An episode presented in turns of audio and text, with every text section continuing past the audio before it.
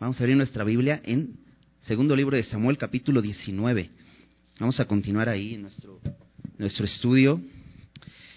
Y vamos acercándonos a la parte final del, del libro, pero no de la historia, porque como que pasamos de un libro a otro, pero la historia no, no, no, no termina, porque realmente lo que podemos eh, estudiar en la palabra de Dios que vamos estudiando esta historia de la redención a través de la historia del pueblo de Israel, cómo podemos encontrar al Señor Jesucristo en cada una de estas eh, breves eh, momentos de la historia que hemos estado estudiando. Y pues, pues para eso, para poder seguir contemplando este, esta historia, ¿por qué no pedimos al Señor que nos, nos ayude, que nos dé de su gracia y de su Espíritu Santo para que podamos comprender lo que Él quiere hablarnos esta noche? Así que si me acompañas vamos a hacer una oración. Señor, muchas gracias porque eres bueno. Gracias porque nos permites estar juntos nuevamente esta noche alrededor de tu palabra, Señor. Queremos escucharte, queremos conocerte, queremos vivir para tu gloria, Señor. Y, sabemos, Señor, que solamente tu palabra, Señor, enseñada a nuestros corazones por medio de tu Espíritu Santo, puede hacer esa obra, Señor. Te rogamos, Señor, que nos hables en esta noche, que abras nuestro entendimiento y nuestros corazones, Señor. Abre nuestros ojos, Señor, para ver las maravillas de tu palabra, Señor. Por favor, te lo pedimos en el nombre de Jesús. Amén. Bien. Capítulo 19. Déjame leer los primeros versículos. Dice, dieron aviso a Joab, he aquí el rey llora y hace duelo por Absalón. Y se volvió aquel día la victoria en luto para todo el pueblo, porque oyó decir el pueblo aquel día que el rey tenía dolor por su hijo. Y entró el pueblo aquel día en la ciudad escondidamente, como suele entrar a escondidas el pueblo avergonzado que ha huido de la batalla. Mas el rey, cubierto el rostro, clamaba en alta voz, Hijo mío, Absalón, Absalón, hijo mío, hijo mío. Bueno, así terminó el capítulo 18, ¿recuerdas? Déjame ponerte en contexto un poco lo que vimos la semana pasada este eh, sucedió lo inevitable, tenía que suceder, que David tenía que enfrentar la rebelión. ¿Recuerdas? David no se aferra al trono cuando su hijo, su propio hijo, Absalón, se rebela contra su padre para tomar el trono. David sale de Jerusalén y va camino al Jordán, cruza el Jordán, llega a esta, a esta región de Galad y llega hasta la ciudad de Mahanaim. Y ahí en Mahanaim se queda David y establece tres generales de su ejército, tres capitanes en, diferentes escuadrones, uno bajo el mando de Joab, que era el capitán, el general de, todo su ejército, otro de otra parte lo pone a, a, cargo de su hermano de Joab, que era Abisai, y otra parte a Itai, Geteo, un filisteo que era leal a, David. Entonces, si recuerdas, se empieza la batalla, hay una gran victoria de parte de los valientes de David, de los hombres de David, contra todo el pueblo de Israel, que era un ejército muy grande, que era todos, todos este pueblo liderados por Absalón en rebelión contra el rey. ¿Y qué sucede? Salen huyendo, en eso se encuentran los siervos de, de Absalón se encuentra con los siervos de David y sale corriendo. Va montado sobre un mulo, ¿recuerdas? Se queda su cabeza atorada en una rama de un, de un árbol y se queda ahí colgado. Sale el, mulo, de, se, se, sigue de largo y Absalón queda ahí colgado. Y lo ve uno de los hombres de David, va a comunicárselo a Joab y le dice, ¿tú por qué no lo mataste? Pero David había dado una instrucción y había dicho, traten benignamente a Absalón. Joab no le interesa, él mismo lo mata, lo echan a un hoyo, ponen un montón de piedras encima y hace regresar al, ejército para la batalla, termina la batalla, se le informa a David al final del capítulo, vimos cómo se le informa a David de esto y él llora amargamente por la muerte de Absalón, su hijo. Y en este, en este inicio del capítulo 19 vemos que parece que hay, eh, que sigue lo mismo, ¿no? No ha cambiado nada, no, no, no este, ha pasado poco tiempo, no es que eh, del capítulo 18 al 19 simplemente pasó un día, ha pasado tiempo y David sigue eh, llorando a su hijo Absalón. Ahora, algo interesante en, en, en, esta historia del capítulo 18 acerca de, de Absalón. Absalón quedó suspendido, dice que entre el cielo y la tierra, dice en el versículo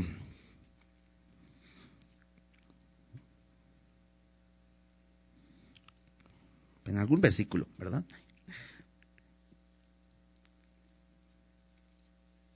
Ya, en el versículo 9 dice que se encontró Absalón con los siervos de David. E iba Absalón sobre un mulo, y el mulo entró por debajo de las ramas espesas de una gran encina, y se le enredó la cabeza en la encina, y Absalón quedó suspendido entre el cielo y la tierra, y el mulo que pasó iba adelante. Y solamente reflexionar un poco en esto, eh, pensaba, yo, bueno, no dice que murió ahí colgado en, en, el árbol, sino que quedó atorado, ¿no? Y de hecho, cuando el, el, hombre que lo ve va a decirle a Joab, dice que todavía estaba con vida. Cuando Joab eh, tomó estos dardos para lanzárselos a Absalón, todavía estaba con vida. Y de hecho, luego dice que hombres eh, escuderos de Joab fueron a terminar de matarlo. Entonces, yo pensaba que, yo pienso que este tiempo debe haber, no sé cuánto tiempo, pero no fue instantánea la muerte de, de Absalón. ¿Por qué digo esto? Porque al parecer David está llorando desconsolado y son las mismas palabras, hijo mío, Absalón, hijo mío, hijo mío. Y es que puedes ver la escena y es una, una escena bastante dura, ¿no? Pensar en esto, ¿no? Eh, ver, eh, saber que tu hijo ha muerto. Y creo que hay una, hay cierta incertidumbre en David, porque no sabe David si realmente hubo arrepentimiento en Absalón. David pecó, ya vimos esa, esa, esa etapa de David, pero David fue llevado al arrepentimiento y David fue perdonado. Pero Absalón, desde que lo vimos, desde que lo conocimos, a partir de que Amnón su hermano abusó de su hermana y después él se venga y lo mata. No vimos en ningún momento un rasgo de arrepentimiento. Y creo que esa es la incertidumbre de David. Y creo que esa es la tristeza más grande, el no saber si se arrepintió o no. Pero te decía, ¿qué sucedería? Simplemente es, es, es una pregunta que, que viene a mi mente. ¿Qué sucedió ese tiempo? ¿Qué pasaría por la mente de Absalón mientras colgaba y dice que estaba entre el cielo y la tierra, ¿no? Ahí colgado en esa encina, ¿qué pasaría? Y pensando en esto, recordé una, una, una historia en Lucas, Lucas 23, acompáñame ahí, Lucas 23.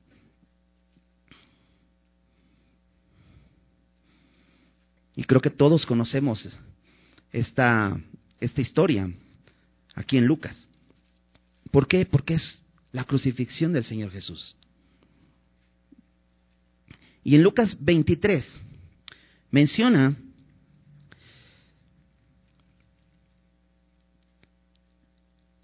Lucas 23, 32.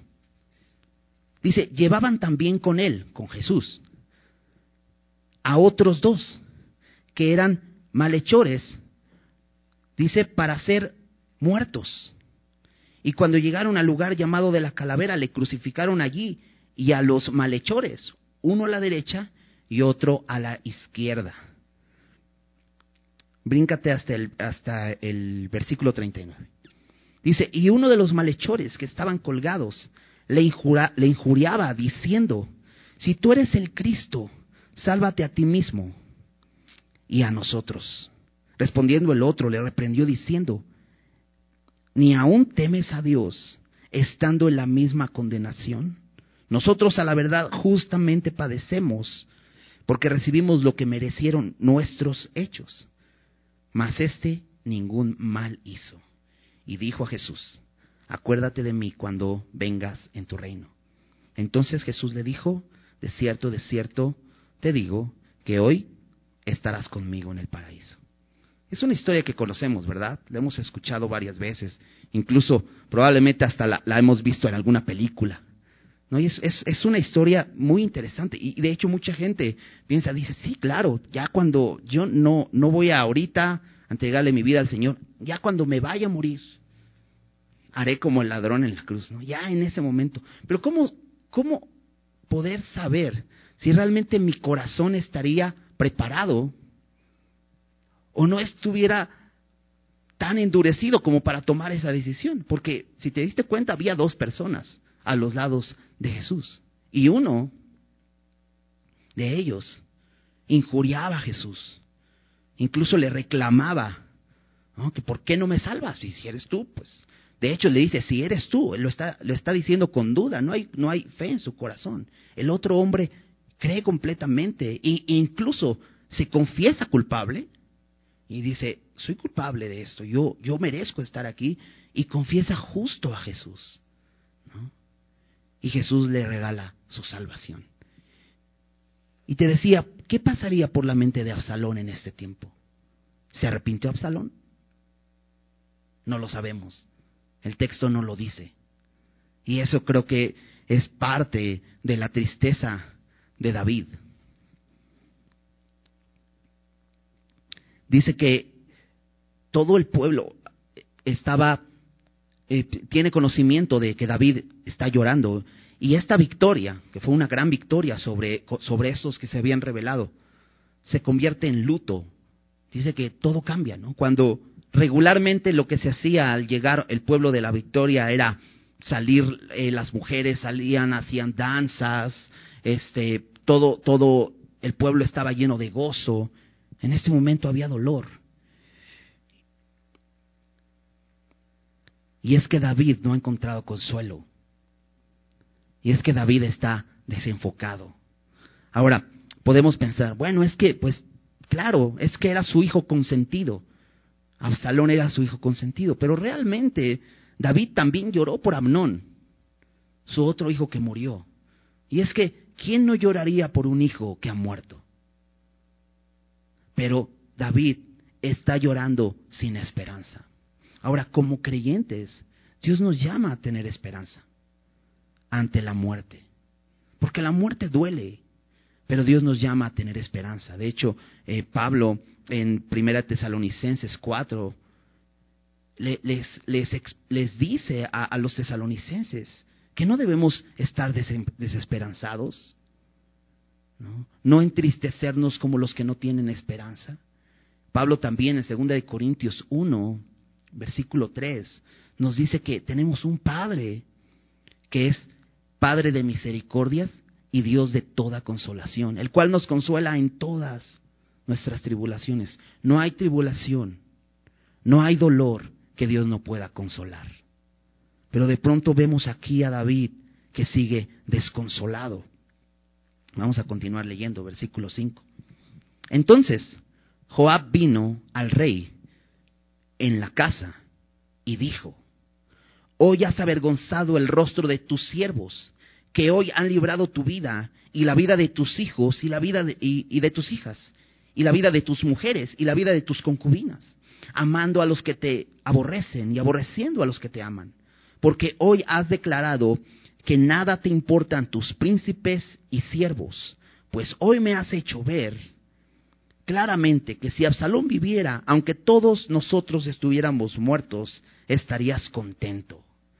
Y entonces, después de que se le informa esto a Joab, Joab entra con una reprimenda muy fuerte. ¿Recuerdas quién es Joab? Lo hemos visto desde que apareció en la escena cuando es elegido como el, el general del ejército de David, cuando David es puesto como rey. Y lo primero que hace Joab es matar a Abner, que era el general del ejército de Saúl, cuando no debía hacerlo. Y de hecho David lamenta la muerte de Abner. Joab es un, hombre que, aunque es siervo de David, pero no se comporta como siervo de David. Y cuando leemos esta reprimenda, dices, ¿qué onda? Qué falta de respeto por parte de Joab ante David hablarle de esta manera. Y es que sí, Joab debía ser más respetuoso. Sin embargo, Joab se da cuenta de una cosa. David está desenfocado. David se ha desenfocado y se, ha eh, encerrado tanto en su dolor que no se da cuenta que hay mucho más adelante. Porque si te das cuenta, en, los, en, el, en el, versículo 1, dice, eh, dieron aviso a Joab, dice, he aquí el rey. Luego en el versículo 2, también por ahí vamos, menciona, porque oyó decir el pueblo aquel día que el rey tenía dolor. Luego en el versículo 4 dice, mas el rey cubierto el rostro. Y en el versículo 5 dice, entonces vino Joab al rey. ¿Por qué repito esto? Porque David es el rey. Y David tenía un propósito. Y David se había encerrado en su dolor y había olvidado su propósito. Y de pronto esta reprimenda de Joab le abre los ojos. Tiene el propósito de abrirle los ojos para hacerle ver. Lo primero que le dice es que has avergonzado a tus siervos que han librado tu vida. David, estás vivo. Debes saber esto. Venían por ti y estás vivo. Dice, no solamente tu vida, sino la vida de tus hijos y tus hijas. David, no solamente Absalón era tu único hijo, tienen más hijos y más hijas. Y la vida de tus mujeres y la vida de tus concubinas. Dice, amando a los que te aborrecen y aborreciendo a los que te aman.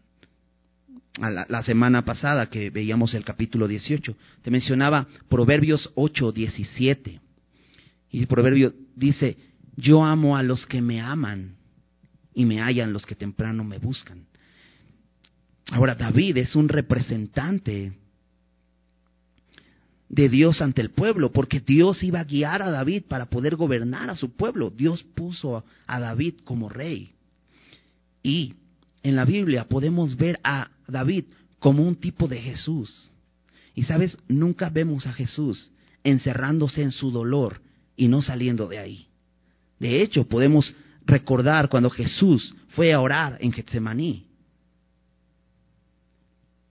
Y realmente la presión que había sobre él era muy grande, que dice el texto que grandes gotas de, de sudor, ¿no? de sangre, caían de su rostro.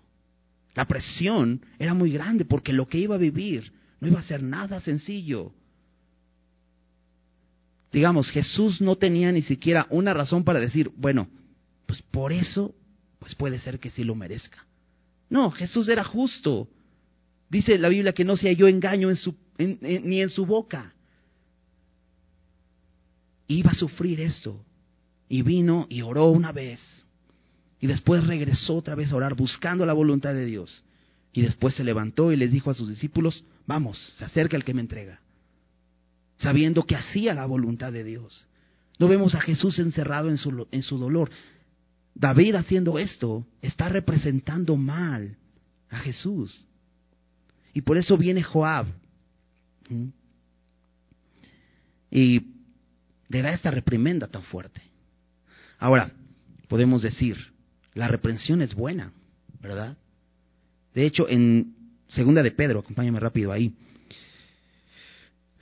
escribiendo Pedro su segunda carta, fíjate cómo dice, eh, segunda de Pedro 3, versículo 1. Dice, amados, esta es la segunda carta que os escribo, y en ambas despierto con exhortación vuestro limpio entendimiento. Y el propósito de la palabra de Dios es despertarnos cuando, cuando estamos durmiendo, o enfocarnos cuando estamos desenfocados. David necesitaba ser enfocado. La reprensión sin duda es buena. Necesitamos ser reprendidos muchas veces. Necesitamos ser exhortados y animados a salir de ahí. Porque un cristiano tiene esperanza. Un creyente, un hombre como David, debía estar con esperanza. Ahora, ¿qué hay de Joab? ¿Es un buen ejemplo entonces a seguir? Definitivamente no. Joab está haciendo lo correcto en el sentido que está diciéndole a David, no debes hacer esto, pero no lo está haciendo de la manera correcta. Él debía hacerlo con reverencia porque estaba frente a su rey. Y creo que nosotros, cuando nos acercamos a una persona a exhortarle, debe ser con reverencia. Acompáñame a Gálatas 6. Gálatas 6, versículo 1.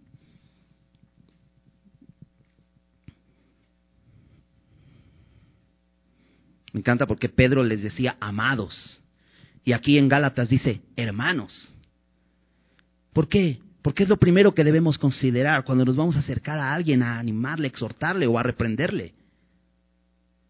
Que debe ser un hermano y debe ser amado, que debe ser con amor. Dice, hermanos, si alguno fuere sorprendido en alguna falta, vosotros que sois espirituales, restauradle con espíritu de mansedumbre, considerándote a ti mismo, no, sé que, no sea que tú también seas tentado, considerando tu debilidad.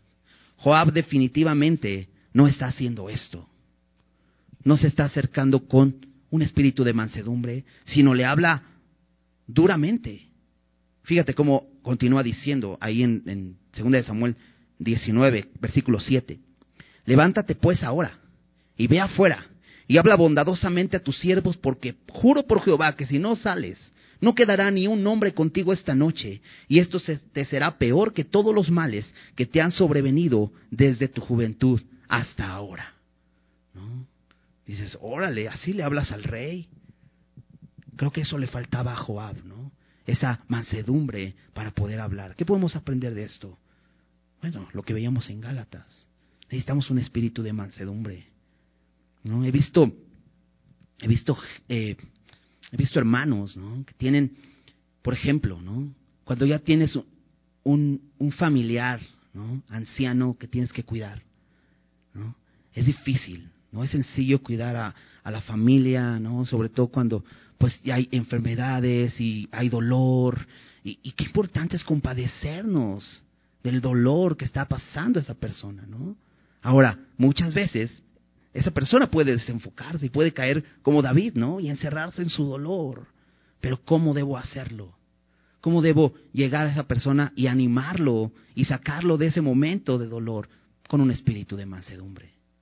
Animándolo, orando, eso es bien importante, ¿no? He visto personas, ¿no? Que tratan tan bien a una persona así que dices, órale, o sea, hasta reacciona bien, ¿no? Muchas veces el, simple hecho de decir, es que tienes que tomar tus medicinas, tienes que hacerlo de esta manera. Pero muchas veces como hijos podemos ser rudos, ¿no?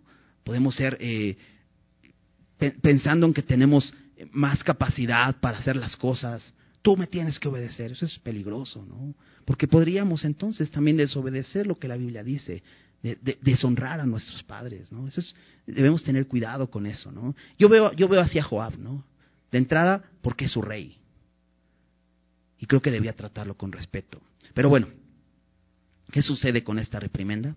Versículo 8 dice, entonces se levantó el rey y se sentó a la puerta y fue dado aviso a todo el pueblo diciendo, he aquí el rey está sentado a la puerta y vino el pueblo delante del rey, pero Israel había oído cada uno a su tienda. ¿Qué hace David? Reacciona. Sale de ahí y de hecho no lo vamos a volver regresando a ese momento de dolor, no vamos a volver a verlo llorar la vida de Absalón. Sale de ahí. Por eso te decía, es bueno, es buena la reprensión. Sí, tenemos que hacerla con mansedumbre sin duda, pero aquí David sale de ahí y se va a la puerta. La puerta era el lugar donde se tomaban decisiones, por eso es que eh, David viene aquí y se le da aviso a todo el pueblo y el pueblo, el pueblo viene. Recuerda, todos estos hombres, cuando se está refiriendo al pueblo, se está refiriendo a los valientes de David, aquellos que fueron con David y que están siendo leales al rey. Entonces, salen a, a él, pero dice al final, pero Israel había oído cada uno a su tienda. Y aquí Israel se refiere al, al resto del pueblo de Israel a aquellos que se habían rebelado contra David y habían salido huyendo de la batalla porque terminaron derrotados. Entonces, huyen cada uno a su tienda. Versículo 9. Y todo el pueblo disputaba con él todas las, eh, perdón, y todo el pueblo disputaba en todas las tribus de Israel, diciendo, el rey nos ha librado de la mano de nuestros enemigos y nos ha salvado de la mano de los filisteos. Y ahora ha huido del país por miedo de, de Absalón. Y Absalón, a quien habíamos ungido sobre nosotros, ha muerto en la batalla. ¿Por qué pues estáis callados respecto de hacer volver al rey? Entonces huye Israel, todas las tribus que se rebelaron contra David. Y de pronto se corre el rumor en todo el país de esto que sucedió. ¿Qué sucedió? Bueno, Israel fue derrotado, David está vivo y el rey que ellos eligieron ha muerto. Entonces, dicen, de pronto se ponen a recordar y dicen, el rey, refiriéndose a David, él nos ha librado de la mano de nuestros enemigos y de la mano de los filisteos. Empiezan a recordar cómo David los había librado. Y cómo David, habiendo sido tan bueno con ellos, ellos se rebelaron contra él. Y esta es una pregunta que podemos hacernos nosotros, ¿no? Cuando pecamos contra Dios. ¿Por qué Dios siendo tan bueno? de pronto nos rebelamos contra Él. ¿Por qué lo hacemos? Y entonces dice, y Absalón, que había sido ungido por rey sobre nosotros, ha muerto. Y la pregunta es, ¿por qué pues estáis callados respecto a hacer volver al rey? Y, esto se me hace interesante, porque regularmente hacemos esto. ¿Por qué volvemos al Señor? Pues porque no nos funcionó nuestro plan. ¿No? ¿Sabes? Yo no veo un verdadero arrepentimiento aquí.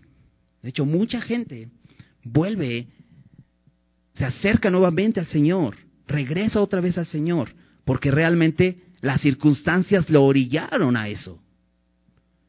No porque haya sido convencido de pecado y esté arrepentido.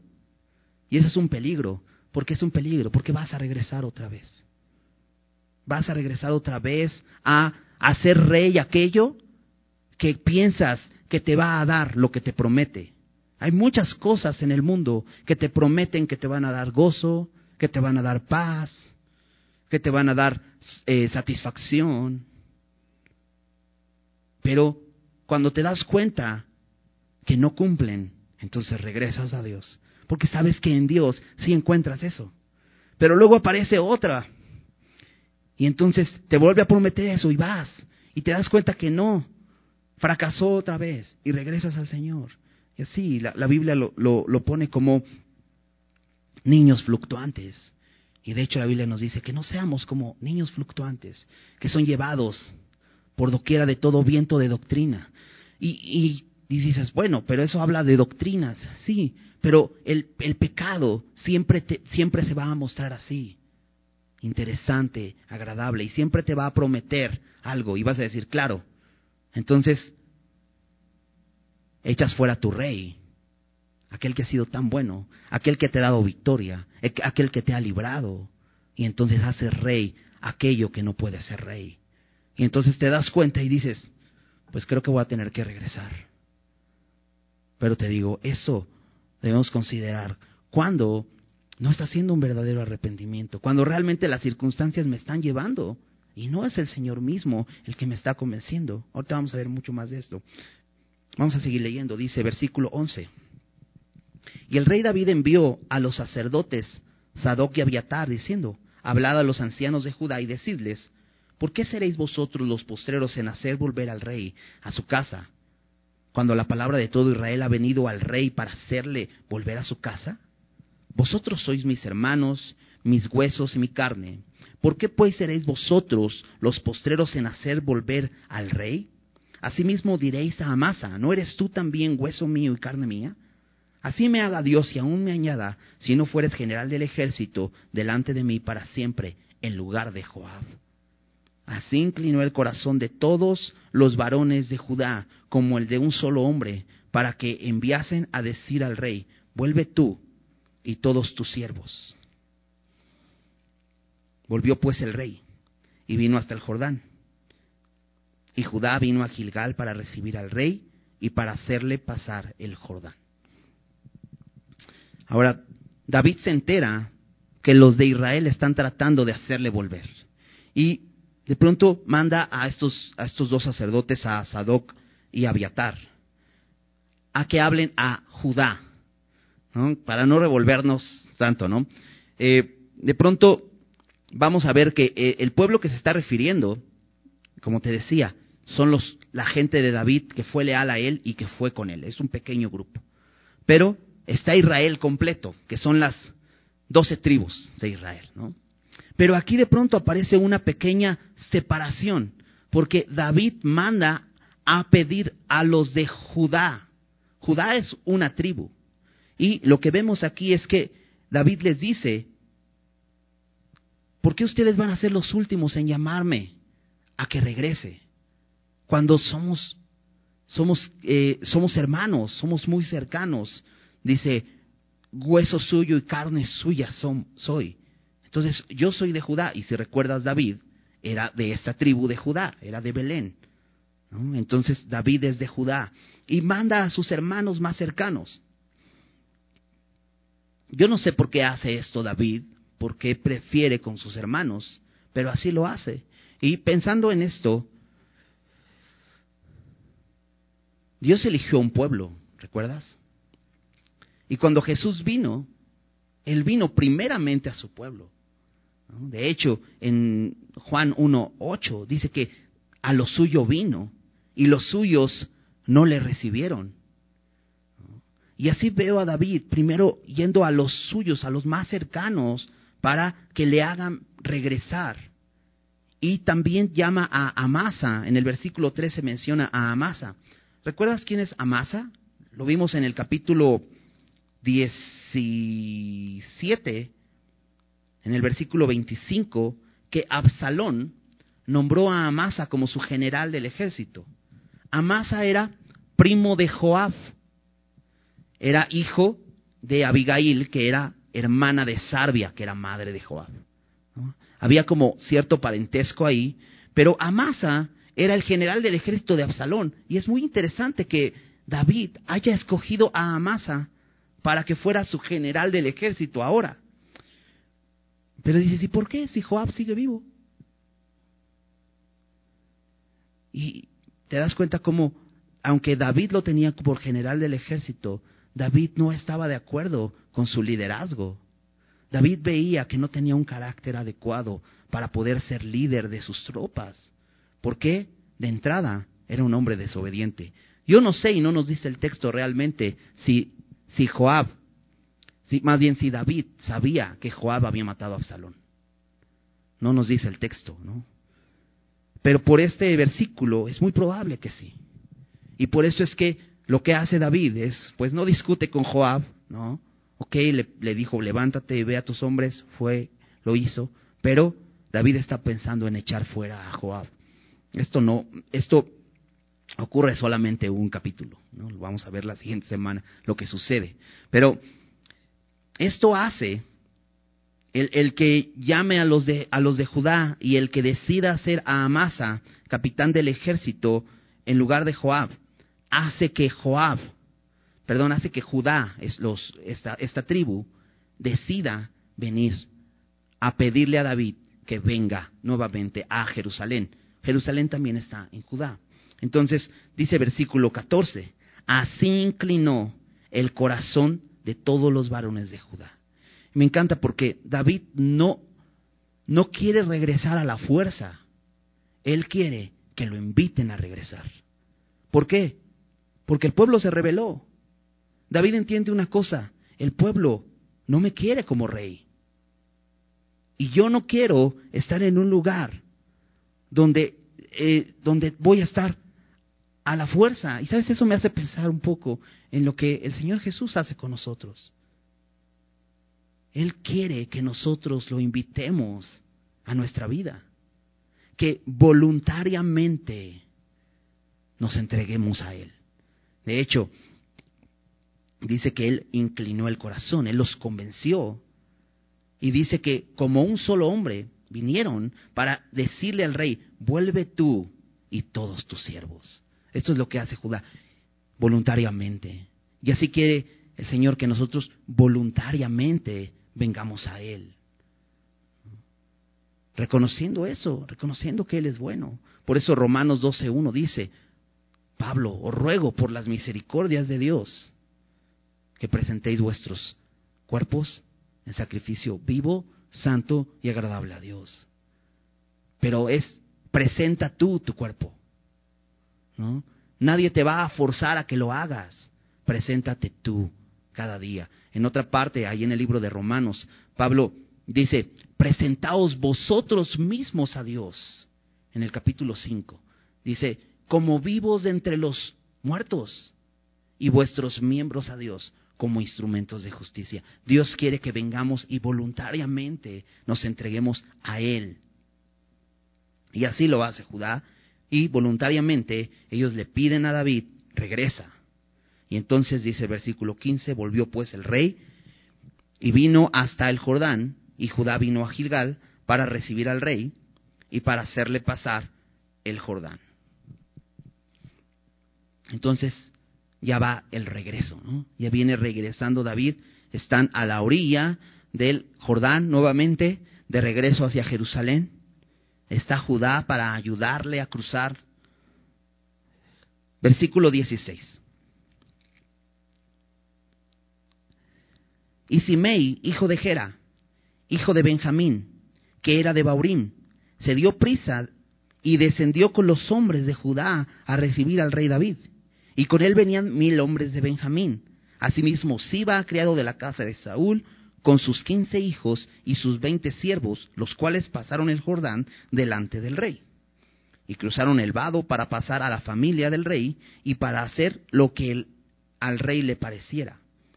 Entonces, Simei, hijo de Gera, se postró delante del rey cuando él hubo pasado el Jordán y dijo al rey, no me culpe mi señor de iniquidad, ni tengas memoria de los males que tu siervo hizo en el día que mi señor el rey salió de Jerusalén.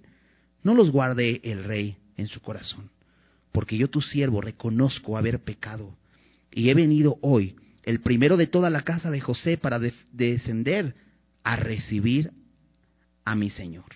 Respondió Abisai, hijo de Sarbia, y dijo, ¿no ha de morir por esto Simei, que maldijo al ungido de Jehová?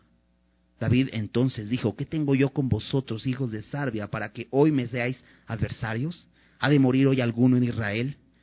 Pues no sé yo que hoy soy rey sobre Israel. Y dijo el rey a Simei, no morirás. Y el rey se lo juró. De pronto aparece otro personaje que ya conocimos aquí en la escena. ¿Quién es este hombre? Simei. ¿Recuerdas quién es Simei? Simei es este hombre que cuando David iba huyendo de Absalón, iba precisamente en Baurim, al otro lado del río, salió a su encuentro. Eso está en el capítulo 16. En el versículo 5 dice, y vino el rey David hasta Baurim, y he aquí salía uno de la familia de la casa de Saúl, el cual se llamaba Simei, hijo de Gera, y salía maldiciendo y arrojando piedras contra David y contra todos los siervos de David y contra y, todo el pueblo y los hombres valientes estaban a su derecha y a su izquierda y decía Simei maldiciéndole fuera fuera hombre sanguinario y perverso Jehová te ha dado el pago de toda la sangre de la casa de Saúl en lugar del cual te eh, tú has reinado y Jehová ha entregado el reino en mano de tu hijo Absalón y hete aquí sorprendido en tu maldad porque eres hombre sanguinario. Esas eran las acusaciones de Simei. ¿Qué pasó con Simei? ¿Qué le llevó a cambiar de parecer? Pues que David regresó. Eso es lo que le, le, hace cambiar de parecer. Que ahora aquel que se iba a sentar en el trono está muerto. Entonces viene el rey de regreso y lo hace considerar. Y es muy interesante porque en el versículo 18 dice que se postró delante del rey cuando él hubo pasado el Jordán. En la otra escena no lo vimos postrado, Lo vimos arrojando piedras. Aquí lo vemos postrado y reconociendo que ha pecado.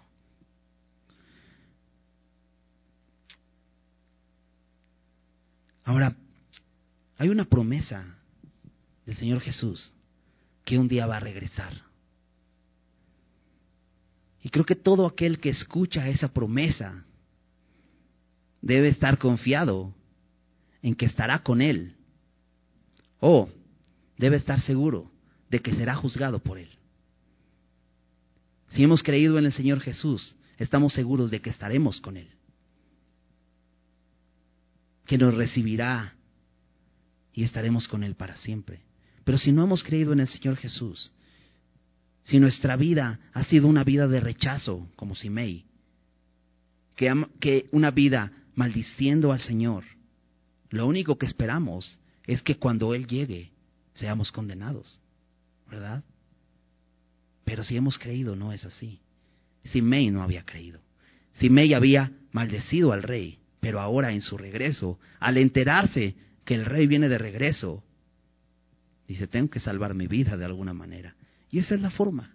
Y sabes, escoge la mejor forma. ¿Cuál es? Arrepentimiento.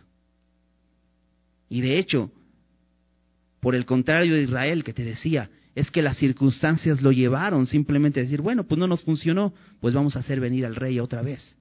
Aquí Semei reconoce que ha pecado. Y si te das cuenta, en ningún momento se justifica. Déjame leer nuevamente versículos 19 y 20. Dijo al rey, no me culpe mi señor de iniquidad, ni tengas memoria de los males que tu siervo hizo el día en que mi señor el rey salió de Jerusalén no los guarde el rey en su corazón. Y claro, Simei sabía que David lo podía guardar en su corazón. Pero sabes, David oró así en el Salmo 51. Acompáñame ahí rápidamente, Salmo 51, versículo 9.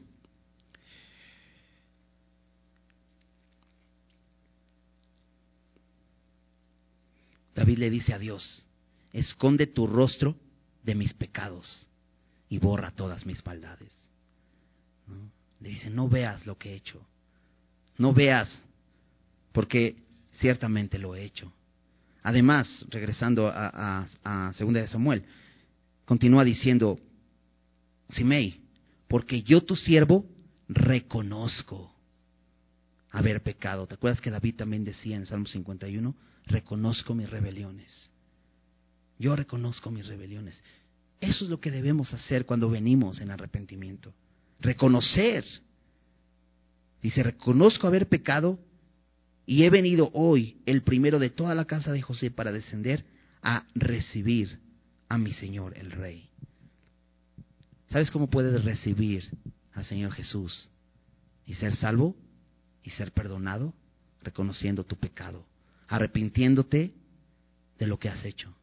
Esa es una verdadera confesión. ¿Recuerdas? Primera de Juan 1.9. Dice que si confesamos nuestros pecados, Él es fiel y justo para perdonar nuestros pecados y limpiarnos de toda maldad.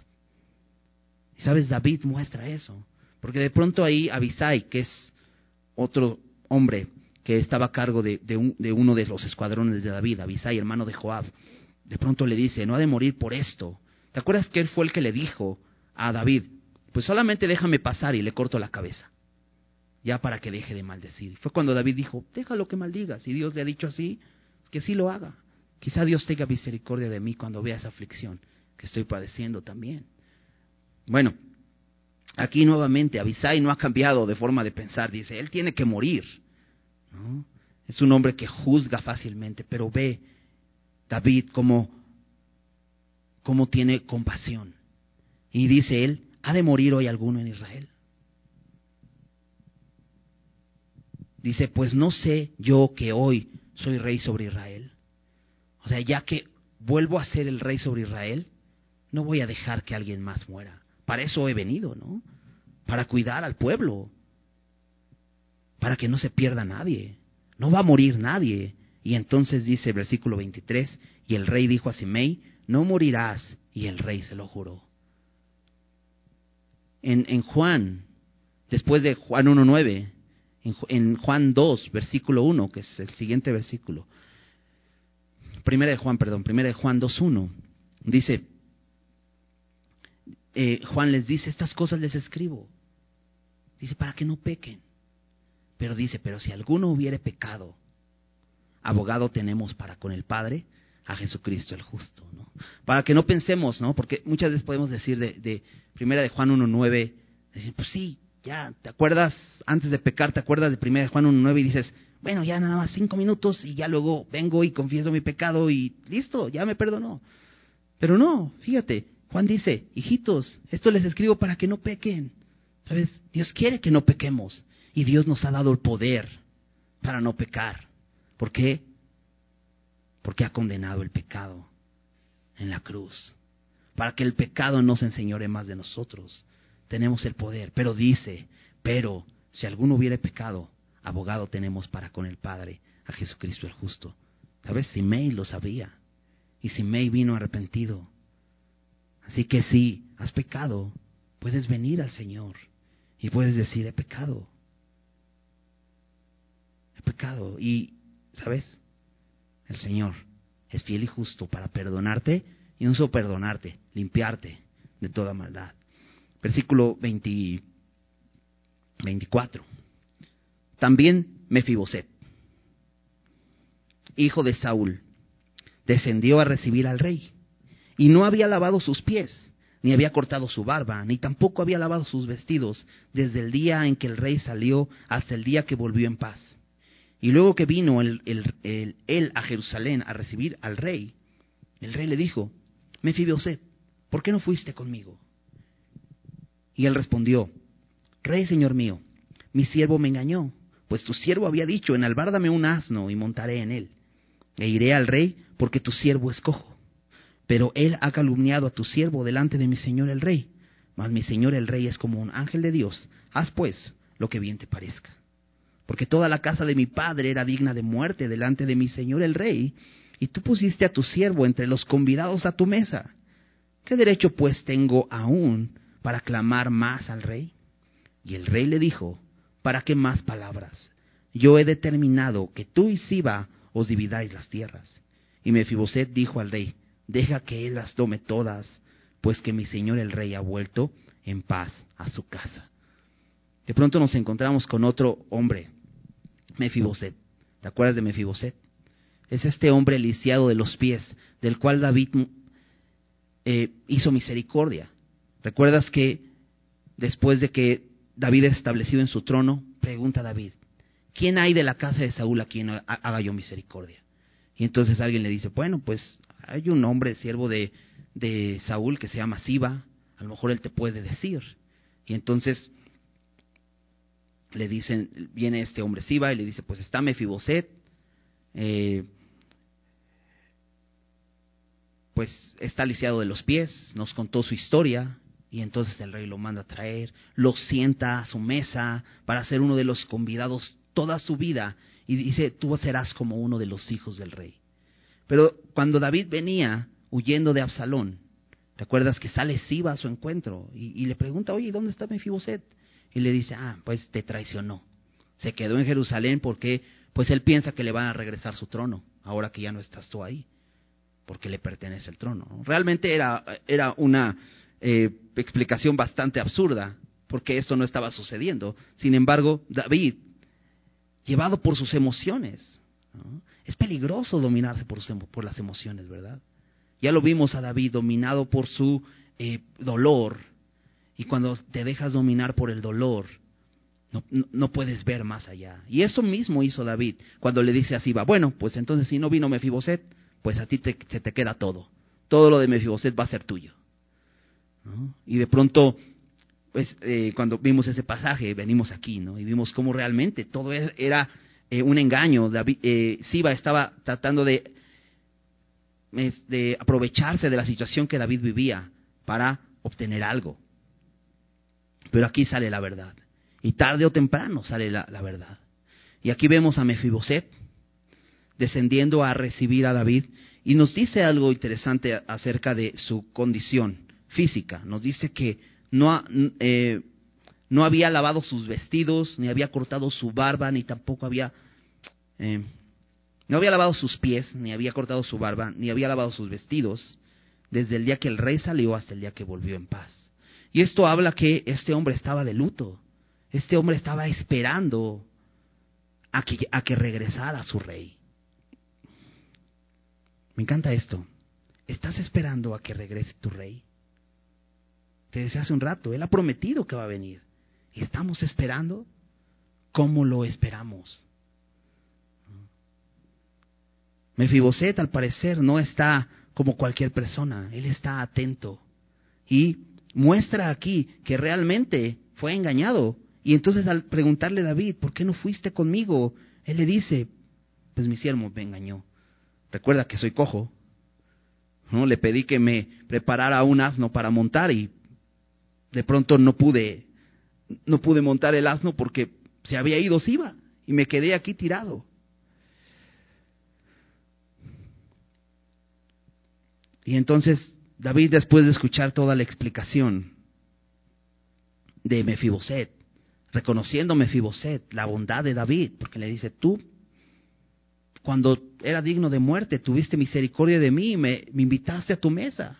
¿Qué más te puedo pedir? Tú sabes todas las cosas. Y entonces simplemente David dice en el versículo 29, eh, ¿para qué más palabras? Dice, yo he determinado que tú y Siba os dividáis las tierras. Es interesante porque anteriormente David le había dicho a, a Siba, todo va a ser tuyo. Y aquí le dice, bueno, se los van a dividir. No sé, pero realmente pienso que David dice, y, de hecho lo dice, ¿para qué más palabras? Dice, ya no discutamos el tema, ¿no? Ya, mejor michi micha y ya no hay problema, ¿no? Todo se arregla fácil, ¿no? Pero me encanta la respuesta de Mefiboset. Porque Mefiboset dijo al rey en el versículo 30, deja que él las tome todas, pues que mi señor el rey ha vuelto en paz a su casa. ¿Sabes? Mefiboset está satisfecho. Él solamente quería ver a su rey. Y a veces podemos estar tan afanados en esta vida con tantas cosas, acumulando riquezas, preocupados por la herencia, cuando el Señor viene. Nuestro rey regresará y debemos estar enfocados. Y podemos decir como Mefiboset, cuando hay situaciones así, donde nos estamos peleando por alguna situación y decimos, pues que ya se lo quede. De todas maneras, mi Señor viene. ¿No? ¿Qué perspectiva? Y, y Mefiboset dice, estoy satisfecho con que tú estés en paz en tu casa. ¿Por qué? Porque podré estar contigo. Vamos a seguir leyendo. Versículo 31. Dice, también Barzilai Galadita descendió de Rogelim y pasó el Jordán con el rey para acompañarle al otro lado del Jordán. Era Barzilai muy anciano, de 80 años, y él había dado provisiones al rey cuando estaba en Mahanaim, porque era hombre muy rico. Bueno, este hombre Barzilai, si recuerdas, al final del capítulo 17, cuando David llega a esta zona de, de Galad, a Mahanaim, eh, mencionó tres personas, a, Sobi, a Makir y a Barzilai. Vimos que uno de ellos era eh, de los hijos de Amón, de los amonitas. Otro era de ahí, de, de Lodebar, era aquel hombre que había tenido a Mefiboset precisamente en su casa, Makir. Y otro es este hombre Barzilai. Eso está mucho más al norte, de hecho era la zona más lejana de, donde estaba David, ahí en Mahanaim. Y de pronto nos presenta que este hombre viene con David hasta el Jordán y cruza con él el Jordán. Pero cuando ves eh, su edad, dices, wow, ¿no? 80 años tenía este hombre. Pero este hombre amaba a su rey. Y cuando lo vio en necesidad fue y llevó provisiones para que David no le faltara nada. Vimos un listado de cosas que realmente fue muy bueno en ese momento.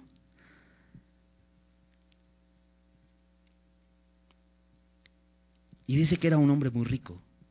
Y a pesar de ser un hombre muy rico, no, no dudó en ofrecer al rey lo que necesitaba. Anteriormente encontramos, recuerdas, a este hombre que era esposo de Abigail, que después David la toma por mujer. Y este hombre también mencionaba que era muy rico, pero era un hombre muy, muy áspero.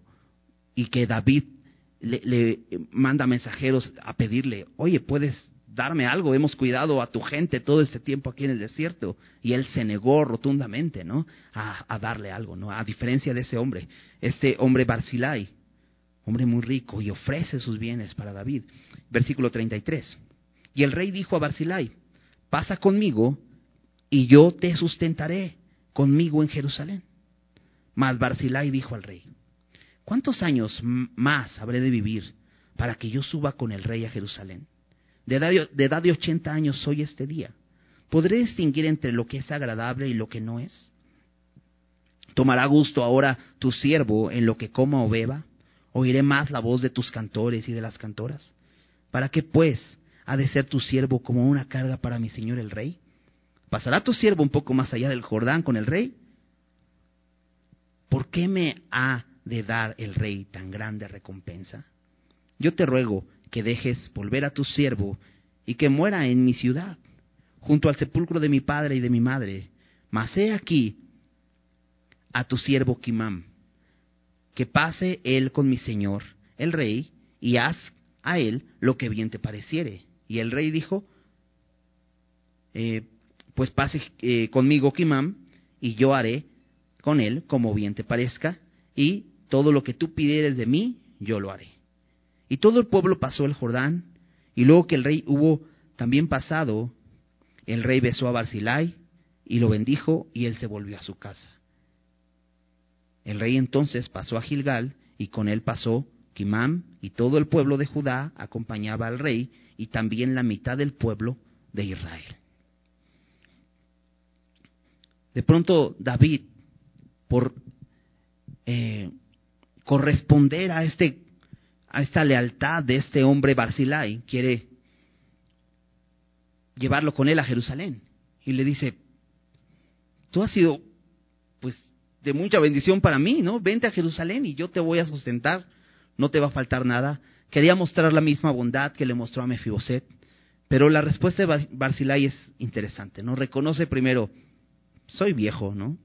Dice, ¿cuántos años más habré de vivir para que yo suba con el rey a Jerusalén? ¿Qué sentido tiene?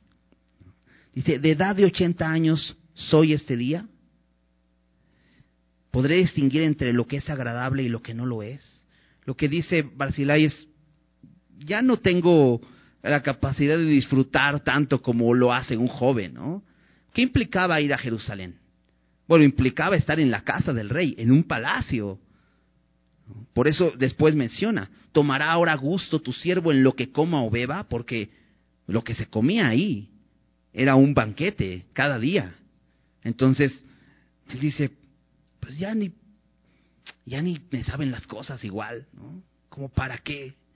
Dice, oiré más la voz de los cantores y de las cantoras? Dice, si ya ni escucho. ¿no? Ya mi edad no me permite disfrutar como lo disfrutaba en mi juventud.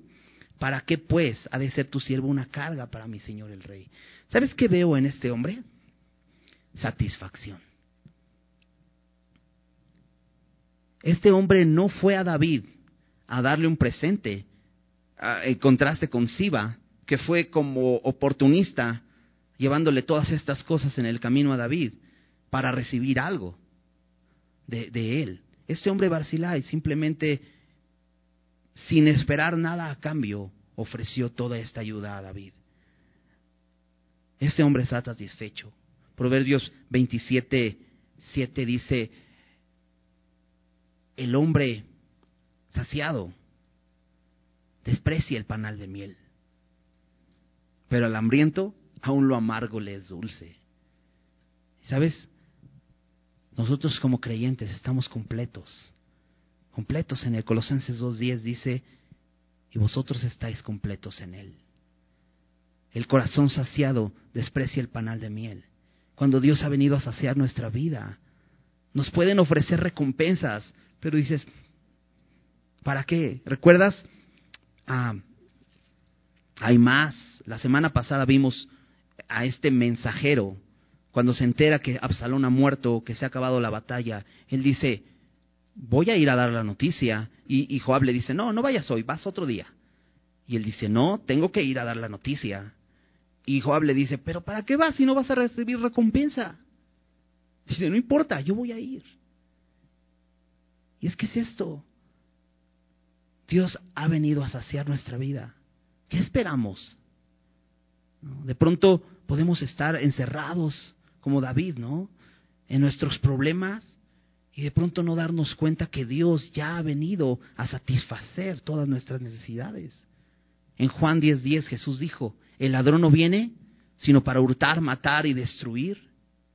Dice, yo he venido para que tengan vida y para que la tengan en abundancia. Él ya ha venido a saciar nuestros corazones. ¿Qué más esperamos? De hecho, es tan peligroso cuando nos desenfocamos. ¿Por qué? Porque el pecado es cuando se aprovecha y nos ofrece saciarnos. El pecado nunca va a saciar. Pero el pecado siempre va a venir con esta mentira de querer saciarnos. No puede, no tiene la capacidad. El único que sacia es Jesús. Y tienes que poner nuestra mirada en eso.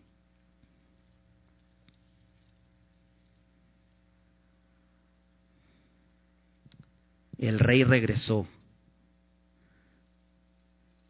Y vemos cómo tanto David como sus siervos pasan, pero no pasan a la fuerza, sino son recibidos por los de Judá.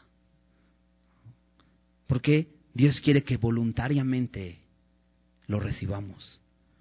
Y si ya lo hemos recibido, que lo estemos esperando, así como Mefiboset estemos atentos a su regreso. Si tu caso es como el de Siba, que has estado en enemistad contra Dios, que has maldecido al Hijo de David, a Jesucristo, ponte a cuentas con Él.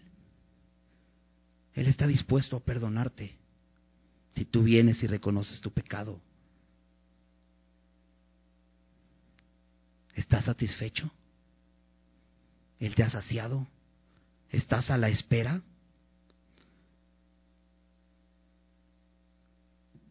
Acompáñame a segunda de Timoteo.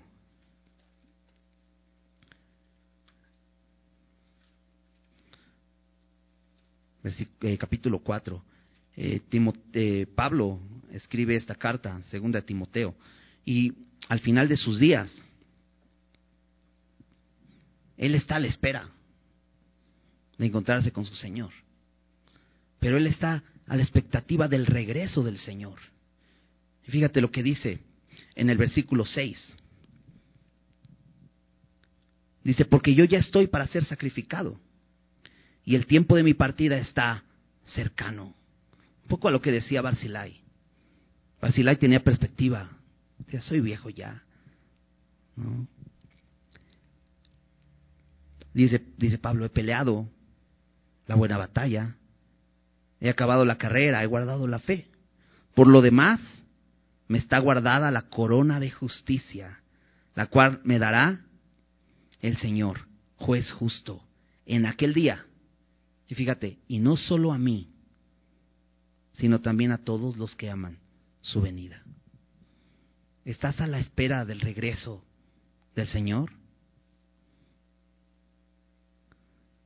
¿Estás a la espera de su, de su venida? ¿Ama su venida?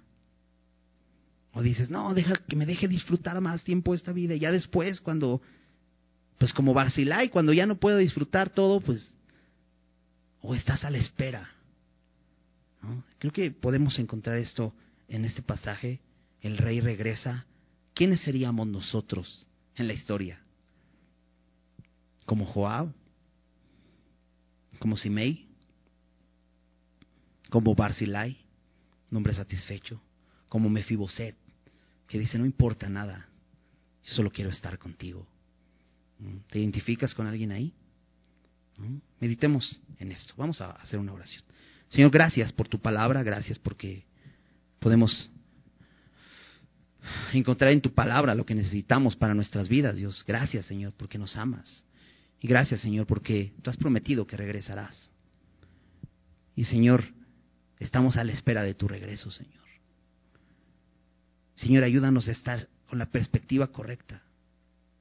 Señor, si estamos a lo mejor encerrados en, en depresión como David lo estaba, ayúdanos a ver cómo tú nos puedes sacar de ahí, Señor, con tu palabra. Poder recordar, Señor, que tenemos un propósito en este mundo aún más grande. Y poder seguir peleando la batalla, Señor. Así como Pablo dijo, he peleado la buena batalla. Señor, que podamos reconocerte como nuestro Señor y que no importe nada para nosotros, Señor, sino que aunque tú regreses, Señor, estaremos satisfechos. Señor, ayúdanos a recordar que estamos completos, que estamos saciados por ti, que la obra que tú has hecho por nosotros es perfecta. Señor, nos perdonaste